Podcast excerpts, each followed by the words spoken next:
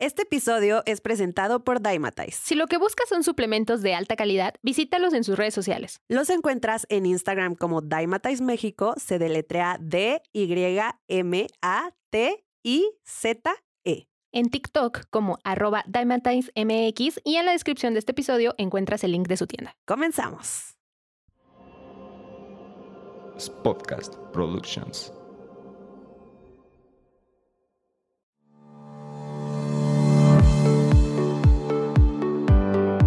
Hola, bienvenidos a Nutrir con Mente. Yo soy Rocío Castillo. Y yo Fernanda Calzada, dos amigas nutriólogas que quieren quitar toda esa información chatarra con la que día a día nos alimentan. Por eso hoy vamos a nutrir tu mente. Acompáñanos.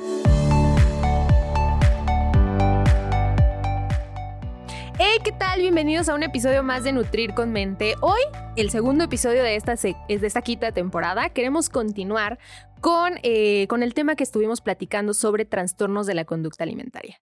Y para ello, invitamos a eh, una especialista en el área, que mi amiga aquí también nos puede platicar de ella. Sí, claro que sí. Estamos muy felices porque justo esta temporada, varios capítulos le vamos a dar continuidad en el siguiente capítulo y uno de estos es el de trastorno de conducta alimentaria porque es una, son dudas que están día con día en redes sociales, es algo que está muy presente en nuestros días y que es muy importante difundir. Entonces, pues por eso quisimos traer a una experta para que nos siguiera retroalimentando sobre este tema y prender las las red flags y por ahí vemos una que otra, ¿no? En algún familiar o amigo. Totalmente. Pues bueno, dándole la bienvenida, maestra Lilia, de verdad, un gusto que esté con nosotras. Si nos puede platicar un poquito acerca de su, este, pues de su experiencia. Muchas gracias. Mira, mm, me conozco como Lili Pérez, así siempre me he puesto, ¿no? Porque el nombre está larguísimo. Entonces sí, estudié psicología, luego hice la maestría en psicoterapia familiar, que tiene mucho que ver la familia, van a ver en un ratito. Después me di cuenta que la nutrición va de la mano de la psicología y viceversa, se avanza en psicología si están bien nutridos y no se avanza en nutrición si no hay buen un trabajo emocional. Entonces hago la licenciatura de nutrición y luego una especialidad en psicología de la alimentación en Puebla. Y entonces ahí compruebo que van totalmente de la mano. Y si hablo de experiencia personal, también sufrí trastorno de alimentación en la universidad. Entonces lo entiendo desde la vivencia y desde la parte eh, teórica. Excelente. No, pues creo que vamos a tener ahorita, si nos están escuchando, ¿verdad? Este episodio seguramente se va a poner muy bueno por toda esta experiencia que nos va a compartir la maestra. Pues bueno, entrando un poquito eh, ya en materia sobre trastornos de la conducta alimentaria, eh, quisiéramos saber en primera instancia qué lo desencadena. Pues es multifactorial, o sea, no podemos decir solamente esto, solamente la familia, solamente la personalidad, solamente algún alimento. De hecho, la bibliografía yo no he encontrado que alimentos lo desencadenen, pero en la práctica lo he visto. Los pacientes que son súper adictos a, el azúcar desarrollan trastorno de, atracón mm, y podrían mm. después desarrollar un trastorno de bulimia. Entonces también hay alimentos que podrían desencadenar, pero nuevamente reitero, es multifactorial. Entonces, de los elementos externos que tengamos, de la emoción gestionada adecuadamente de cada persona, de la predisposición genética que tengan o del entorno, todo influye. Es como ahora el virus de, del COVID, ¿no? O sea, ¿cómo podemos estar cuatro en el mismo lugar y solo enfermarse dos? cuando estamos conviviendo en el mismo lado. Incluso en la misma familia, si fuéramos hermanos los cuatro, de repente es como comiendo lo mismo y siendo hijos de los mismos papás, dos enferman y dos no. O sea, hay muchas, muchos, muchos factores que intervienen para ello. Sí, y justo ahorita que tocas el tema de las emociones, es algo que Fer y yo hemos platicado mucho en este podcast, que a nosotros desde chiquitos no nos enseñan a canalizar o a vivir nuestras emociones, a entenderlas, ¿no? Y creo que es un factor súper importante en los trastornos de conducta alimentaria, que a veces no sabemos ni qué sentimos ni por qué sentimos, y bueno, desemboca en situaciones súper graves para nuestra salud, como es un trastorno, ¿no? Totalmente, un trastorno y cualquier enfermedad una persona estresada o que no sabe manejar emociones es más factible que se enferme de alguna enfermedad. O sea, sube nivel de cortisol, cortisol influye directamente en nuestro sistema y baja defensas. Ok. A mí me gustaría enfatizar esto porque a mí me, me, voló ahorita de la cabeza, nunca lo había escuchado, que ciertos alimentos pueden predisponer a un TCA y creo que ahorita, o sea, haciendo como la recapitulación acá, mientras eh, lo, la escuchaba, me hace todo el sentido y que, o sea, una buena alimentación, y lo mencionaba al principio, ¿no? De cómo la alimentación va de la mano de la, de la psicología, o bueno, la nutrición de la psicología, y en ese aspecto, o sea, qué importante es llevar una buena alimentación para prevenir un trastorno este, psicológico, ¿no? Que a fin de cuentas un TCA, pues, eh, repercute directamente. Pues simplemente leer etiquetas, ¿no?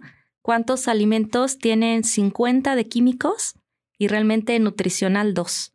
y en una cantidad menor. Y esos químicos, ustedes que, que lo vieron en la carrera, un amarillo 5, el rojo ayura, el glutamato monosódico, en pequeñas cantidades a lo mejor no impactan, pero si toda nuestra dieta, el 70% es industrializado y esos porcentajes mínimos ya representan un gramaje suficiente, ya hay hiperactividad, ya hay alergias en la piel, ya hay intolerancia.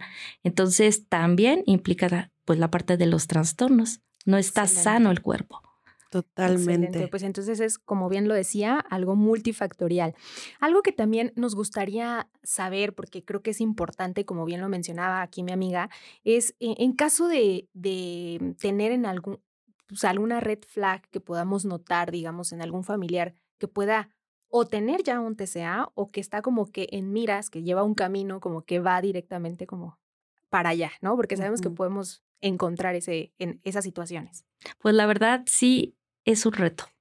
¿Por qué? Porque como bien dijiste hace rato, si no somos capaces de, identificar y gestionar nuestras propias emociones, entonces estoy preocupada por algo, ¿qué atención voy a tener para ponerle al otro cuando yo no puedo identificar qué me está pasando? Entonces no estoy para el otro porque ni siquiera estoy para mí. Entonces de ahí empieza todo, aprender a conocernos primero cómo manejarlo para después ver al otro. En lo emocional es igual que en lo físico. Cuando algo nos, nos lastima o nos duele, no, no podemos ayudar al otro, estamos pero tratando de curarnos. O a veces hasta agresivos. Lo hemos visto también en ejemplos de animalitos en la calle. Si hay un animal muy herido en la calle y alguien quiere acercarse a ayudarlo, ¿se deja ayudar? No, ataca porque tiene dolor y porque piensa que lo van a lastimar más. Ah, Entonces igual nosotros estamos doliéndonos de algo emocional que no hemos sanado, alguien se acerca y lo atacamos. Entonces, lejos de entender, no estamos alejando a la gente y luego ya tenemos doble problema. Entonces, ¿cómo vamos a ver esas banderas? Híjole, haciéndonos cargo primero de nosotros mismos, como la máscara en el avión, ¿no? Primero te pones la mascarilla y luego se la pones al otro. Entonces, sí pues no hay forma de ayudar al otro si no estamos bien, está complicadísimo. Y eso se me hace súper importante porque es algo que yo siempre le digo a mis pacientes, justo este ejemplo de la mascarilla en el avión, de que no vas a poder ayudar a alguien si no estás primero bien tú y muchas veces lo vemos como un acto egoísta, pero al final del día no tenemos nada que aportarle a alguien más si no nos lo estamos dando primero a nosotros. Y esto creo que poco se toca porque muchas veces decimos, bueno, si ves que, que no está comiendo bien o que se esconde o que se va al baño después, etcétera. Son esos ejemplos que a veces vemos mucho, pero justo creo que este es el más importante, estar bien uno para poder ver lo del otro. Estar. Es que en esa palabra se oye muy fácil, ¿no? Estar, pero ¿cómo estamos ahorita? O sea, sí, el tema es muy de moda, ¿no? Mindfulness, ¿no? Mindfulness es conciencia plena, ¿no? Estar en el aquí y en el ahora. Pero ¿qué tanto estamos con la vida que tenemos en el aquí y en el ahora? Entonces, sí, como dijiste ahorita, hay banderitas muy básicas, ¿no? Hay, come luego, luego se va este, al baño. O el callito atrás del dedo índice, de que se mete el dedo y que los dientes quedan justo atrás del huesito del dedo y entonces se va haciendo ese callito. O que sale del baño con los ojos irritados y el cuello todo ancho como si hubiera llorado o que se baña para que el ruido de, la regadera no se note, o que nunca quiere comer porque no tiene hambre y come después o come en su cuarto. O sea, sí hay indicadores así. No tendrían que ser tan importantes si estuviéramos a la hora de la comida hablando con las personas y viéndolas, porque estamos comiendo y ya, ya me tengo que ir a trabajar y a qué hora tienes que ir y ya me peleé con mi esposo, con mis hijos y no los escucho. Entonces, ¿cómo estás? Oye, oye, te noto como con menos hambre. Eh, ¿De qué te pasó? O te noto desde hace varios días como triste, ¿hay algo que quieras hablar? Y si mi dinámica es de, es que no quiero comer, ¿y por qué no quieres comer? O sea, en juicio total, pues tampoco me van a contar nada. Claro. Eh, si me da igual con quién sale, a qué hora, si come, no come, pues el mensaje que estoy mandando es indiferencia y puedo hacer lo que quiera porque todos no se van a dar cuenta. La atención sería lo más importante que tendríamos que trabajar como familia. Atención a uno y atención al otro. Entonces, si está la tele a la hora de la comida, la convivencia no es con quien tengo enfrente, sino es la televisión. Es la televisión. O hasta el celular, ¿no? Ya el, creo que ayer fui a un restaurante y me sorprendió una mesa que estaba una familia con varios chiquititos y los chiquititos haciendo un desastre a un lado y los dos papás en el celular. Y dije, qué impresión, o sea, están desperdiciando un momento súper valioso. Como es la comida. Como la comida en familia y, no, no nos damos cuenta que esto puede repercutir hasta en la, en la salud emocional de nuestros niños y que lo podemos detectar a tiempo. En la salud emocional y física. Ajá, ¿no? O sea, en todos los papás así son. O sea, cuando se casan ya no hablan ni están en el celular. Entonces me voy a buscar una pareja que no me pele, ¿no? Ah, justamente ahorita vamos a la siguiente pregunta con, esta, con esto que estábamos platicando sobre el rol de la familia. O sea, ¿qué papel juega la familia en el, en el desarrollo de un trastorno de la conducta alimentaria? Pues es la célula, siempre hemos dicho, la familia es la célula del individuo de una sociedad. Entonces, si la familia es organizada, si es unida, si es una familia que apoya, pues el individuo tendrá más posibilidades de salir. Eso no quiere decir que a una familia que esté divorciada o separada, pero que tengan buena comunicación entre ellos, no sea funcional. Sí, creo que el, el tema es satisfacer las necesidades básicas, que son comida, casa, limpieza, educación y emocionales. O sea, te escucho, te apoyo, me tienes confianza de decírtelo, puedes hablar lo que necesitas y lo atiendo y si no lo puedo atender, porque hay cosas que personalmente no tenemos claras o tenemos bloqueos y no las podemos atender, al menos hago lo necesario para entenderte. Y eso ya estamos hablando de otros niveles que en lo cotidiano no lo hay. No, no, y, justo algo que platicamos mucho con Fer, eh, platicamos mucho este tema de tener hijos y todo, y en qué te fijarías tú si te sientes lista para tener hijos. Y yo, deja del tema económico, deja del tema todo, si les puedo dar estabilidad emocional, un entorno donde tengan estabilidad emocional, para mí es algo fundamental y creo que en todos lados deberíamos buscar eso para, para la familia, ¿no? Porque de ahí parte todo. Totalmente. Pero ¿quién habla de eso a la hora de tener una relación de pareja? ¿Eres estable emocionalmente? yo, yo y me cortaron. Te lo juro. Aquí entre, broma y broma esto es real.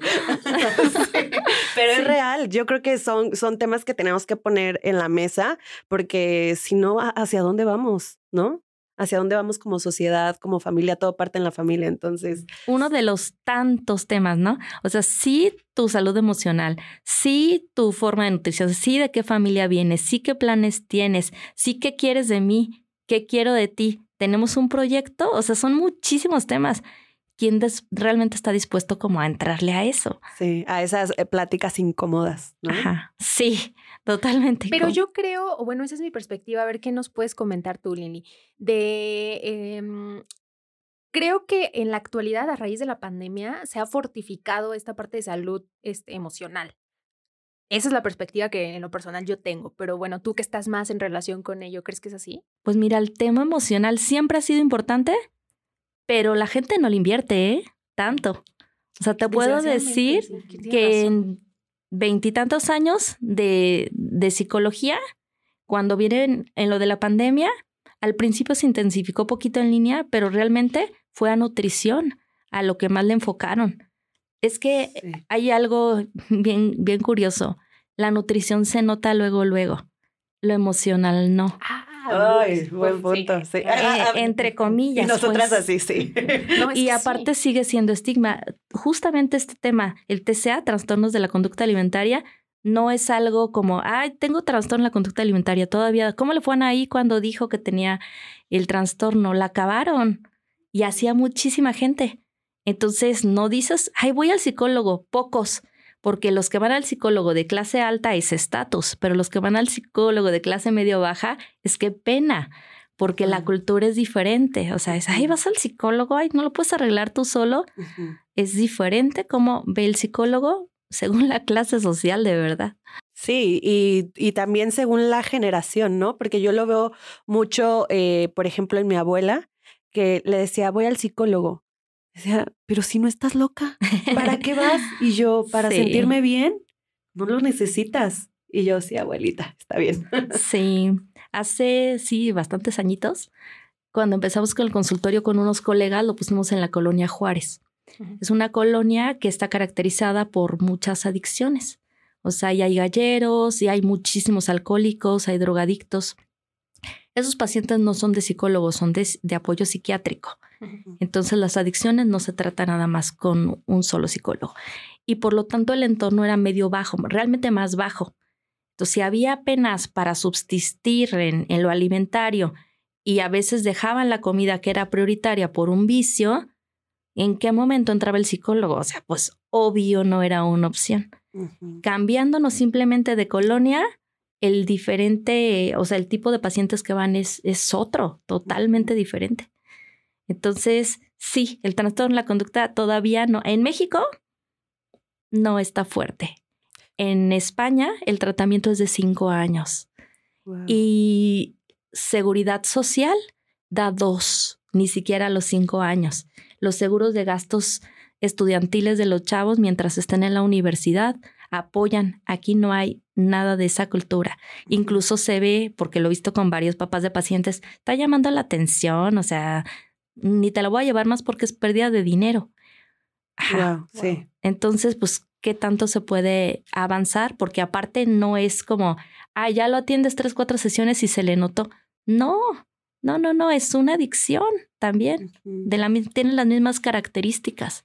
Sí, que se tiene que aprender a vivir con ello, ¿no? A diferencia que en el alcohol te quitan el alcohol. ¿Y cómo le quitas la comida? Exacto. Sí, Tienes que lidiar todo el tiempo. Es como el ex, ¿no? Terminas con el ex y lo ves diario. Uy, qué difícil. el limón a la herida. Sí. sí. Oye, Lili, y ahorita que, que platicamos sobre eh, las diferencias en dentro de las consultas, dependiendo del extracto social, eh, los TCAs también son más comunes en algún, en algún extracto social.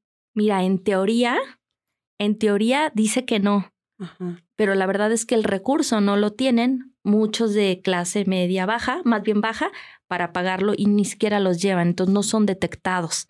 Esa es la gran diferencia, por lo que dicen, ay, es que es más en clase media alta. Pues porque ellos tienen el recurso para llevarlos, pero no significa que no se presente en otras. O sea, no se diagnostica y pues mientras Exacto, no se diagnostica, sí, pues, exactamente. Eh, mm, sí, pero la, la, teoría habla que no, no tiene nada que ver con el estrato social. Sin embargo, en la consulta se nota que llega nada más de clase media alta, pero porque lo pagan. Claro. ¿Por qué? Porque no hay un seguro social o no hay una conciencia de trabajar con las adicciones a nivel gobierno. Es, es, pérdida de dinero y aparte no se nota, no se nota. Entonces, imagínate cinco años de invertir el gobierno en un trastorno y que se note poco, como es el caso de las adicciones que son reiterativas, pues mejor no le invierten a un caso tan difícil. Qué fuerte. Oye, y ahorita, otra vez, retomando esta parte, esto quiere decir que entonces un trastorno de la conducta sí es curable si se cura? Mm, mira, se puede controlar. Hay personas que tienen muchísimos recursos y que no recaen. Y a eso se les llama que se curaron, porque no volvieron a recaer.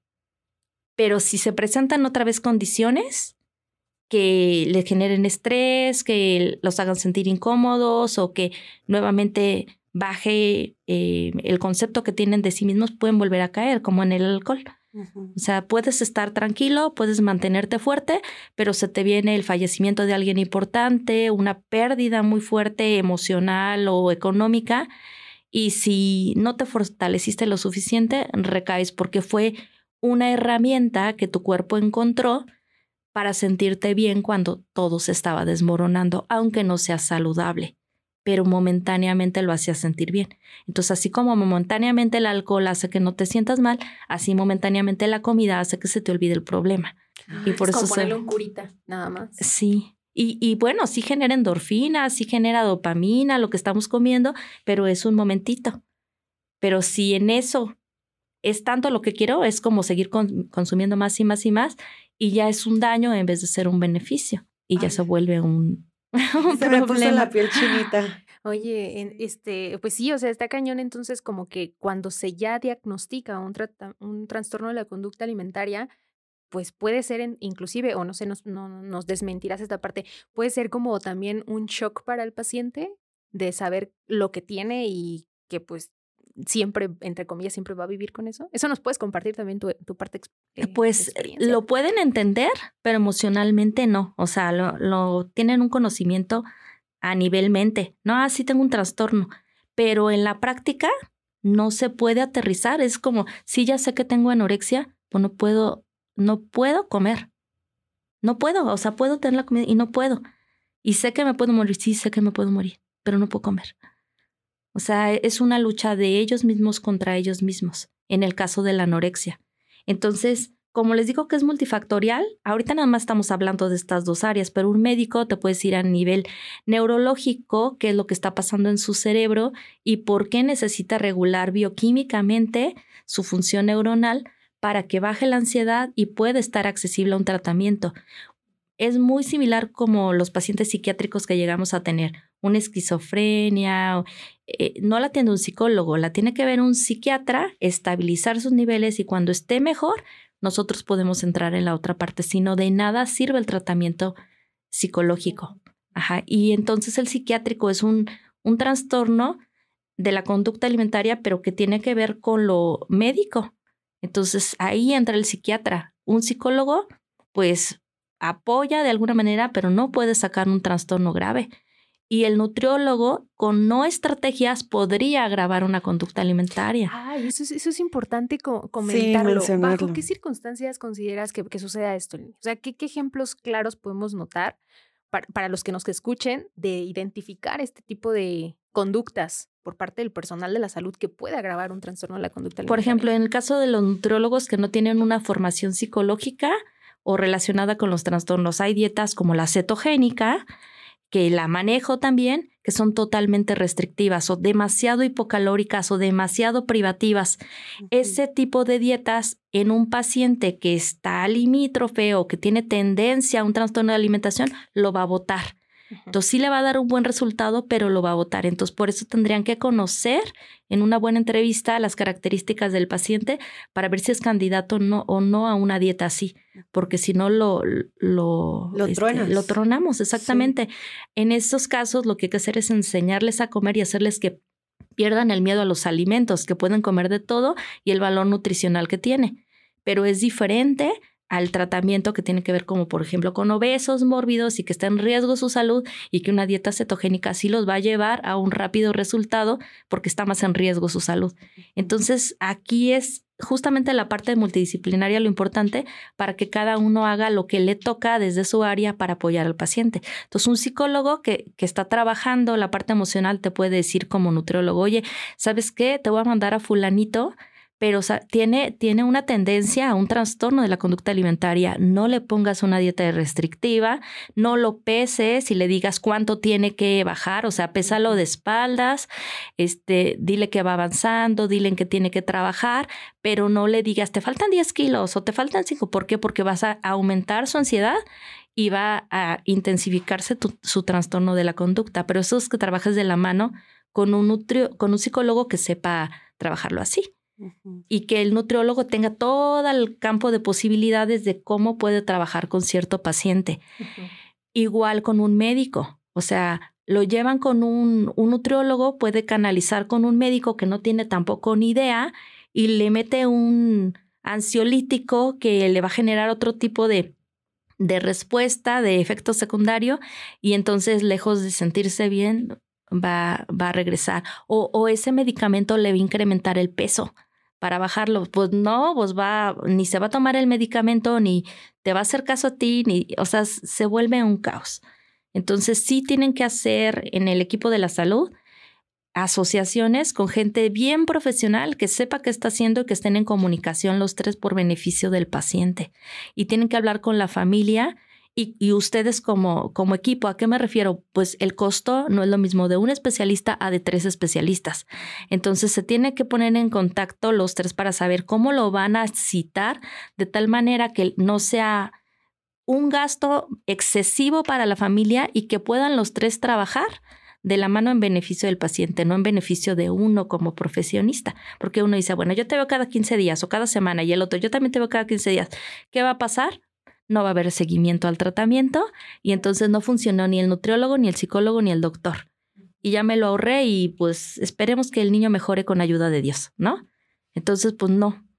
Ahí es donde tenemos que hacer en estas asociaciones, en la escuela de nutriólogos, en la escuela de psicólogos, convenios para hacer ese tipo de alianzas, igual con la de medicina, para ofrecer una opción más accesible a todos estos pacientes que hay afuera que ni siquiera se acercan porque es carísimo y no tienen los recursos. Sí, como dices, o sea, la verdad es que creo que es un tema que poco volteamos a ver pero es un tema que tenemos aquí y es importantísimo hacer algo. Si el gobierno no lo hace, entonces nosotros como profesionistas de la salud, poner nuestro granito de arena para en pro de todos los pacientes que están padeciendo algo así. Porque si de por sí ya la enfermedad como tal es complicada y tomar el paso para tomar un tratamiento, ahora también la parte económica, pues es otro tema. De hecho, las escuelas son los, son los que rápido nos dan como focos rojos. Sí, de niñas desde sexto ya empiezan con trastornos de la conducta alimentaria, incluso hay algunas más chiquitas, pero desde sexto empiezan. Y eso es algo que se vive pues en silencio, igual que el cutting, ¿no? De esas que se cortan y esconden. Y a veces van hasta asociados. Oye, pero siento que está como más eh, influenciado el entorno, ¿no? O sea, esta cultura de la dieta que tenemos y tal, desde chavitas, como dijiste, de sexto ya traen esta, pues esta tendencia. Y siento que eh, pues el, el entorno propicia esta parte, ¿no? Es que en la parte de la adolescencia donde buscan su identidad y donde lo que importa es encajar eh, y encajar de una manera que seas protagonista, no que seas ahí la amiga buena onda de la buena.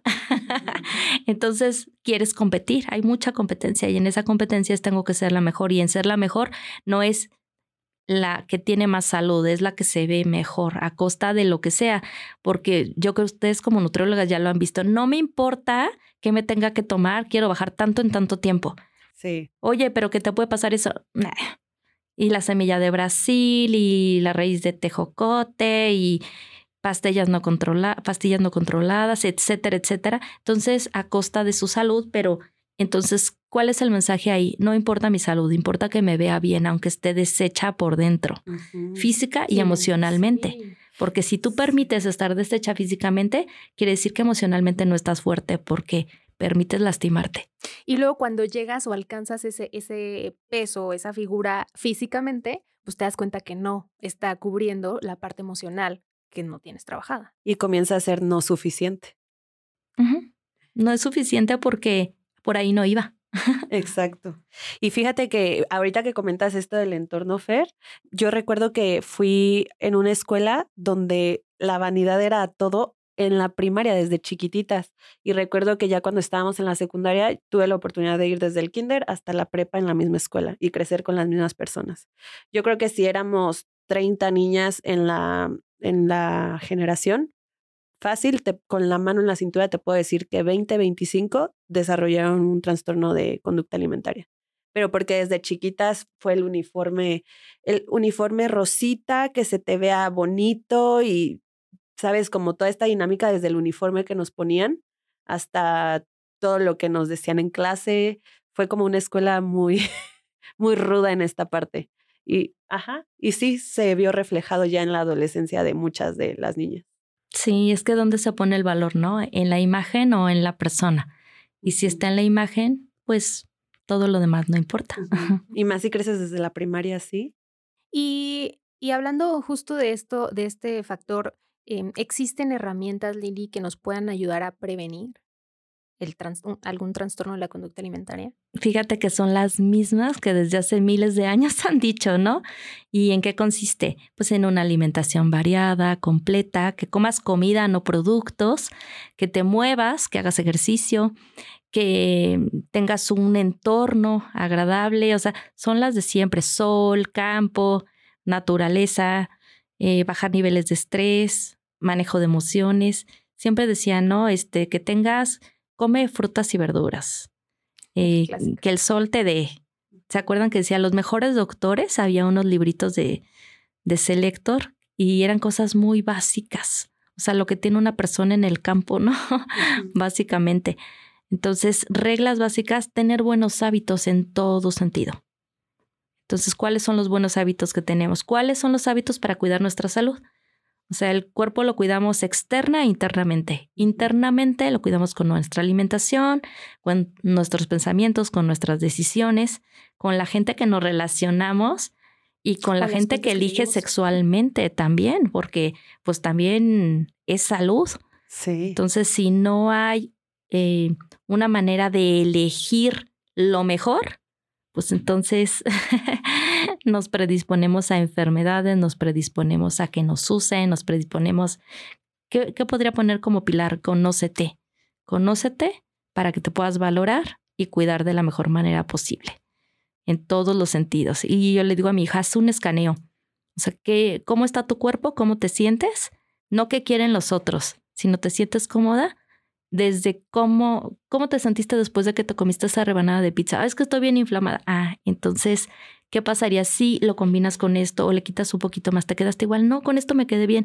Si los hacemos conscientes a la hora de comer, de cómo les está cayendo cada alimento, no tenemos que decirle que es bueno, que es malo, su cuerpo se lo está diciendo.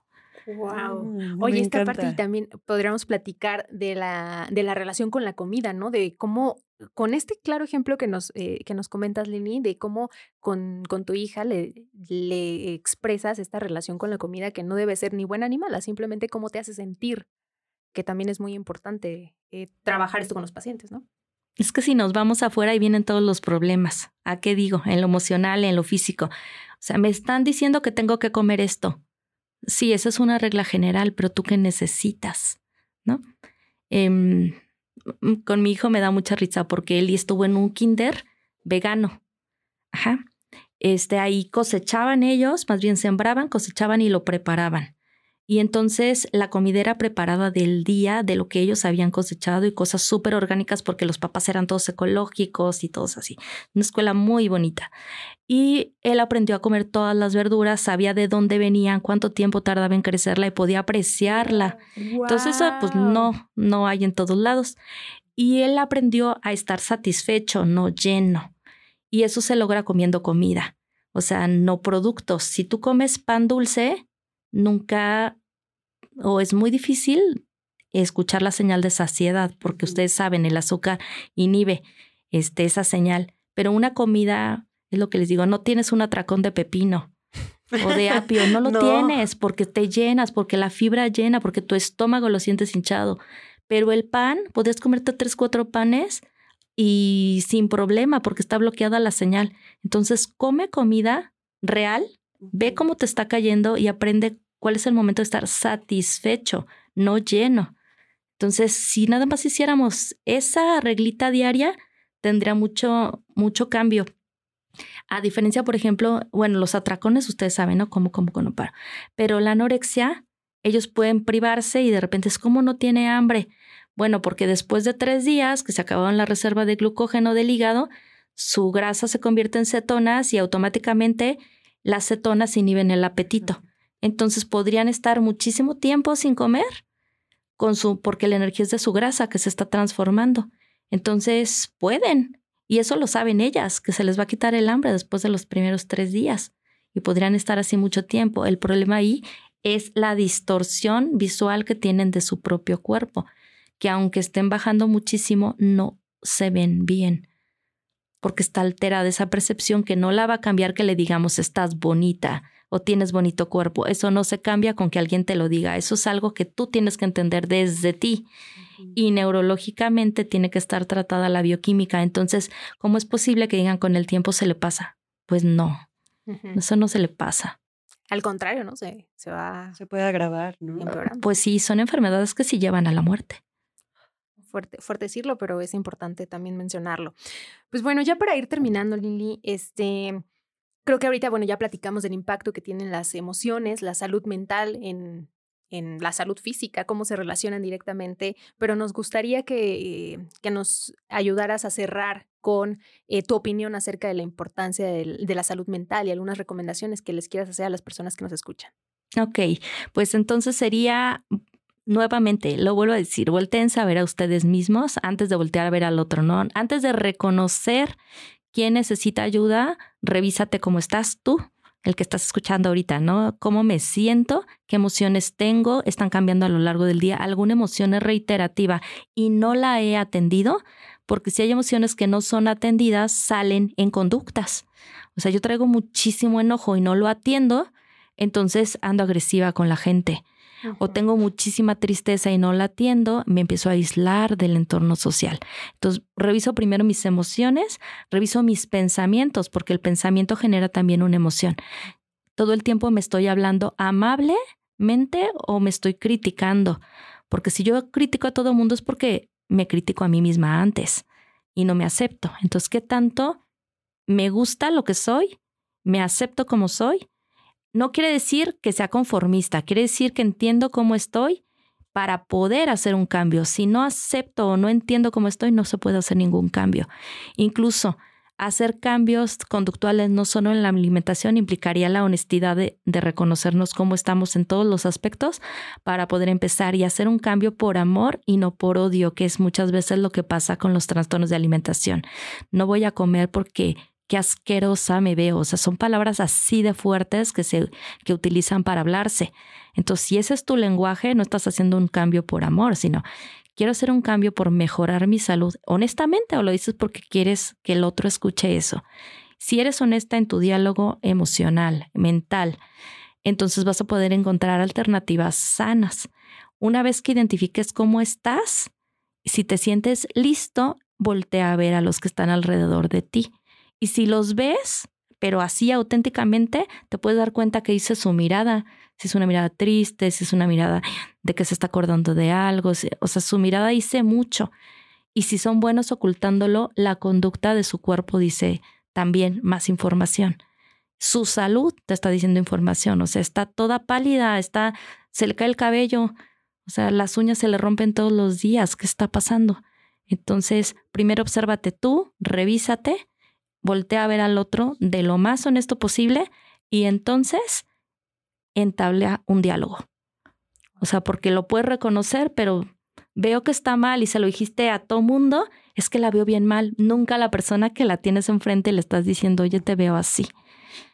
Entonces, ya que entables el diálogo, si eres digna de confianza para esa persona, tal vez te lo cuente. Sí. Si no, al menos se va a dar cuenta de, ah, mira, sí se nota y no porque se lo resuelva, sino si no te sientes cómoda diciéndome qué te pasa, hay opciones, hay gente que te puede ayudar. Y puedo o me comprometo contigo a no juzgarte si hay algo que necesites y- para que tú estés bien, o sea, porque me importa que estés bien. Aunque en ese momento no te lo digan, pero vas a sembrar una semillita de que algo está pasando. Si tienes buena comunicación con las amigas o amigos de esa persona, también háblalo con ellos. Oigan, hay cosas que ustedes están pasando en esta edad y yo sé que es complicado y sé que quieres ser leal a tu amiga o a tu amigo y no echarlo de cabeza, pero hay lealtades que dañan y, y esa sería una lealtad que puede poner en riesgo la vida de tu amiga. Entonces, ¿estás dispuesto a asumir la responsabilidad de no hablar por una lealtad tonta? Porque esa lealtad no lo hace mejor y entonces también se lo dejas a otro. Y ya, y ya habla, ¿no? Sí, cierto, o sea, lo vi así o la vi así y no quiero esa responsabilidad. También se oye fácil, pero la realidad es que sí cuesta mucho trabajo. Sí, enfrentarte a todo esto es, es un gran trabajo, pero creo que es muy importante todo lo que dices, ver por nosotros para después poder ver por los demás y, y tener como esta comunicación desde, desde chiquitos con, con las nuevas generaciones, ¿no? Abrir este puente de comunicación para que nos tengan confianza y así poder prevenir cada vez más este tipo de situaciones. Excelente. Pues de verdad, Lili, muchísimas gracias por toda la información. Yo creo que si yo ahorita tengo explotada la cabeza, los que nos escuchan han de estar igual haciendo esta reflexión y análisis también de ellos mismos para, para poder abordar. Y pues bueno, eh, no sé si nos quieras compartir, si das consulta, en dónde te podemos encontrar. Sí, estoy trabajando psicología y nutrición en la Torre Médica, que está en contraesquina del Colegio Plancarte. Entonces, como soy mamá de dos chiquitos, nada más voy en un turno en las mañanas y dos días en la tarde. Y eh, me, apoyo, me apoyo de dos psiquiatras en la parte de, este, que tiene que ver con neurológica, en temas de trastornos de alimentación y de nutriólogos infantiles para cuando son casos de niños, eh, nutriólogos o nutriólogas que están en, en, lactancia o gestión de embarazo también cuando me llegan. Creo que eso sería padre, ¿no? Que como colegas sepamos cuáles son nuestras áreas fuertes y los mandemos a quien les pueda ayudar todavía más. Entonces, normalmente eso hago, como que antes de darle la cita, casi casi que les digo que por audio me digan, qué onda con el caso y ya ni ellas pierden tiempo en ir conmigo ni yo pierdo tiempo en alguien que no pueda ayudar y ya lo canalizo con, con los indicados. Estaría padre hacer un networking de puros nutriólogos y psicólogos especialistas para saber hacia dónde sí, mandamos. totalmente. Creo que aquí también somos este, partidarias de zapatero a sus zapatos y creo que dentro de la nutrición también hay, hay especialidades para referir a quien más pueda ayudar al paciente. ¿no? Sí, en nutrición me, me refiero más, yo trabajo con adultos adultos y con la dieta cetogénica es la que más me funciona. Y con adolescentes trabajo más enseñarles a aprender a comer, un programa que diseñé de 10 sesiones. Pero sí se necesita apoyo de la familia, definitivamente. Buenísimo. ¿Tienes algún contacto, algún número, algún correo, alguna red social en donde te pueden encontrar? Ajá, en Facebook estoy como Lili Pérez, psicóloga y nutrióloga. Ah, pues Perfecto. ahí está. Compartimos también nosotros el, el, link para que puedan ir a seguirla y contactarla. Sí, cualquier duda que tengan, por favor, no duden en escribir a Lili porque estoy segura que ella les va a poder ayudar muchísimo. Recuerden que este es un tema muy importante que no dejemos de voltear a ver. Y Lili, muchas gracias por, por estar aquí, por aportarnos tanto valor en este episodio, tanta información que yo estoy con la piel chinita todo el episodio, por eso estuve medio callada, así como que hasta quería llorar de escuchar todo esto, pero, pero me da gusto, me da gusto que estés aquí y, y encantadas nosotras esperemos tenerte en más episodios más adelante. Muchas gracias a las dos. pues bueno, entonces nos vemos el próximo miércoles. Hasta el próximo miércoles. Bye bye. Adiós.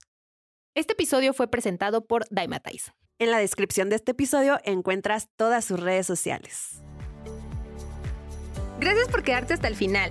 Si te gustó este episodio, no olvides compartirlo con quienes creas que les pueda servir. Y de paso, no olvides seguirnos en Instagram. Nos encuentras como arroba Nutrir con Mente. Y si nos estás escuchando en Spotify, no olvides seguirnos para no perderte de nuestros nuevos episodios. Y de paso, regálanos tu calificación. Nos escuchamos en el siguiente episodio. Bye bye. Adiós.